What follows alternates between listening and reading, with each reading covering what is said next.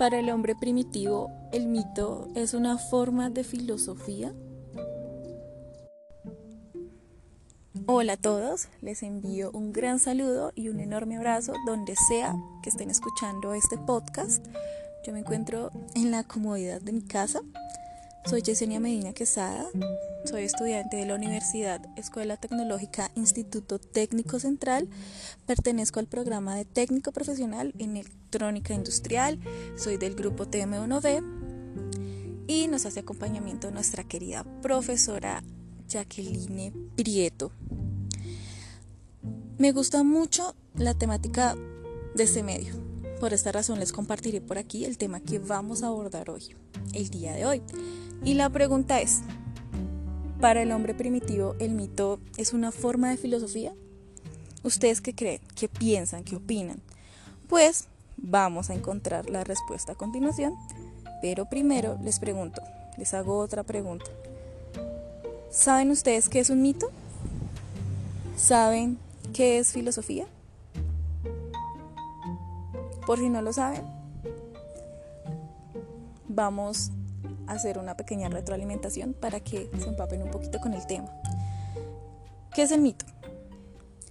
El mito nos explica o le da explicación a ciertos hechos o fenómenos naturales. Le da una explicación de una manera fantasiosa, de una manera idólatra. Esto se presenta en forma de narración. La palabra mito proviene del griego mitos, que se escribe M-Y-T-H-O-S. ¿Qué significa? significa cuento o relato. De ahí viene la explicación del mito como una narrativa. También podemos decir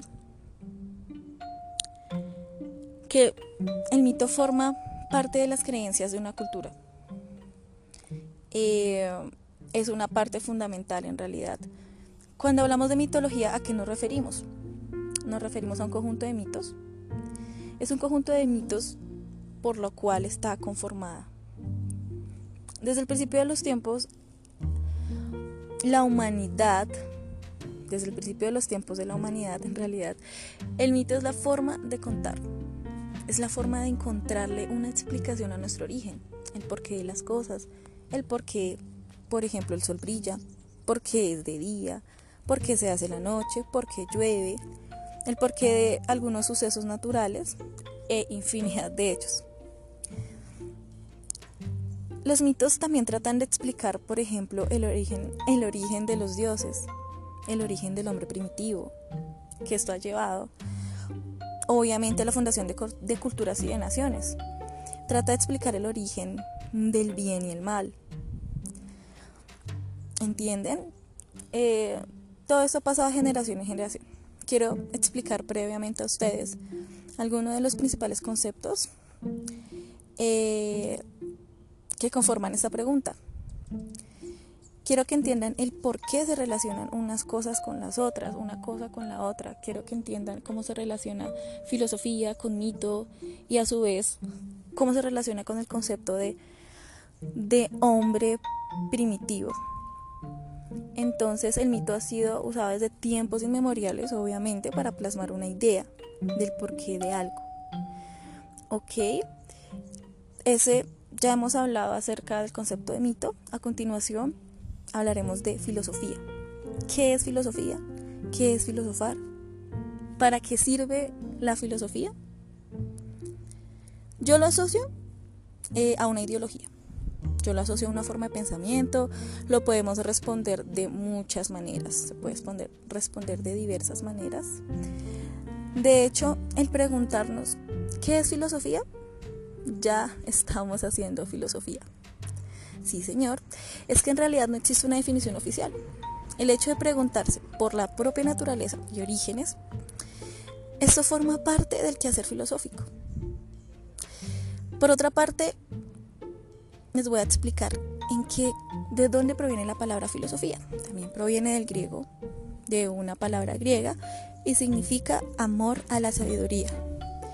Entonces, como pueden ver, la filosofía nace de la pregunta, de la interrogación, del no saber, del no saber algo, del no estar seguro, del estar en busca del conocimiento, ¿ok? Del poner en duda algo, de poner en duda algún hecho, alguna manifestación. La filosofía la tenemos presente en todas partes, en todo el mundo hay filosofía, porque la filosofía es algo muy humano. ¿Cómo podemos ver la filosofía? Yo la puedo ver como una actitud. Eh, también se puede definir como una forma diferente de ver la vida. Por ejemplo, en la medida en que aceptamos nuestra humanidad, la filosofía es importante porque ella forma parte de nuestra naturaleza. Bien, contextualizando mis ideas, vamos a entrar en materia. Vamos a responder la pregunta, nuestra pregunta principal. ¿Para los primitivos el mito es una forma de filosofía? Con estos conceptos previamente mencionados podemos entender el tema central. ¿Listo? ¿Cómo se dice que la filosofía, como no, perdón, como decimos que la filosofía está en todas partes, también hace parte de los mitos. Tienen una relación estrecha entre ellas dos. También en el principio de los tiempos, cuando existía el hombre primitivo, desde siempre hemos querido darle, buscarle un tipo de explicación a un montón de hechos que por sí solos no tienen explicación alguna. Ahí es cuando empieza uno o cuando empezaron ellos, cuando se empezó a filosofar. Entonces, ¿a qué llevo esto? ¿Qué hicieron ellos? ¿Qué hacen ellos para darle explicación a algo? Hacen, cuentan, inventan y posteriormente exponen una historia. Esa historia trata de explicar el hecho. Bien, por ese motivo se podría entender como mitología a la forma de explicar el universo y el origen eh, de esas personas de ese entonces. ¿sí? La filosofía ha llevado y también ha influido al hombre primitivo. Y les voy a plantear dos escenarios, el del hombre primitivo y el del hombre civilizado, el del hombre moderno. Pero tenemos una diferencia entre ellos dos. ¿Cuál es esa diferencia? Es la extensión de la mente, la actitud, la forma que tiene que ver la vida del hombre moderno en comparación con el primitivo, obviamente. Eh, los primitivos querían darle un porqué a algo. ¿Por qué existen los dioses? ¿Por qué existen las deidades, las divinidades? Querían saber por qué, por ejemplo, el sol, que era un dios para ellos, de dónde salió, de dónde se originó, el cielo, la luna. Entonces trataron de encontrarle una explicación racional, una explicación que se, que adecuara obviamente a los conocimientos existentes en esta época. Y esto nos lleva a entender cómo se originaron los mitos. Usemos, por ejemplo, eh, un mito latino que se llama Los dos hijos del sol. Eh, eran llamados Manco Pacac y Oclo. Se dice que salieron del lago Titicaca y ellos dieron origen a los incas. Y se dice porque ellos creían que surgieron del dios Sol porque los envió. Fue una idea que ellos crearon, esto se ha convertido en mito. Eh, en los hombres primitivos la filosofía los ha invitado a reflexionar sobre el porqué de las cosas en el mundo, los hace pensar por sí mismos. Y los mitos fueron, entre comillas, los primeros pilares científicos, porque ellos mismos le quisieron dar, buscar una forma de explicar aquello que ellos no entendían. Eh, pienso yo y he averiguado, he consultado en algunas fuentes eh, que nuestros hombres, nosotros, de una forma primitiva, sí veíamos estos mitos como religión.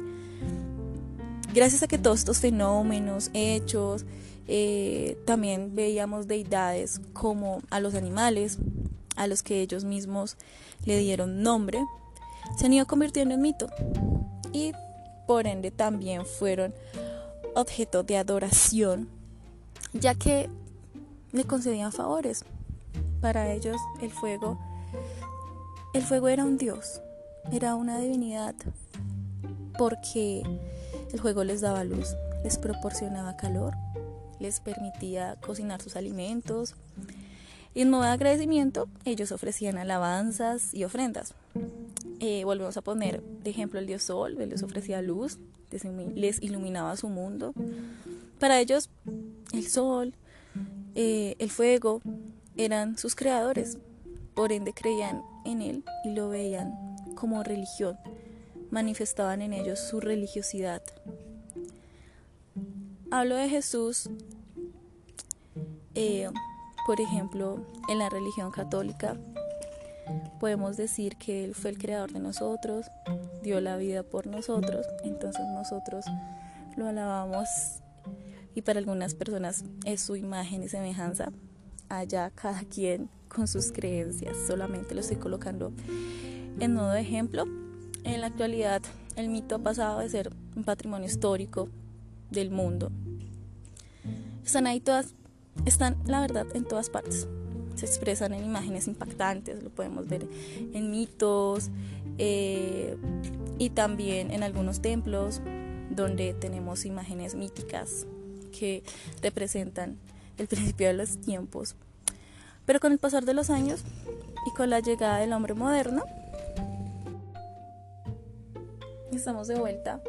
Justo estaba en el parque cerca de mi casa, pero llegaron esos señores que podan el césped y obviamente hacen mucho ruido y no pude seguir grabando. Entonces vamos a continuar con el tema. Decíamos que en la actualidad el mito ha pasado a ser un patrimonio histórico del mundo. Eh, tenemos el mito en todas partes, lo tenemos reflejado en algunos templos que te expresan en imágenes importantes y imágenes impactantes. Mm, pero con la llegada de este hombre moderno, que no se, baja, no se basa perdón, tanto en ideas míticas, eh, aún lo conserva, aún conserva y cuida este matrimonio mítico como un tesoro de nuestros primitivos orígenes. Eh, por hoy es todo. He tomado algunas citas y conclusiones de este episodio. Eh, han sido tomadas de un artículo escrito por Carlos García Gaul el 23 de noviembre de 2012.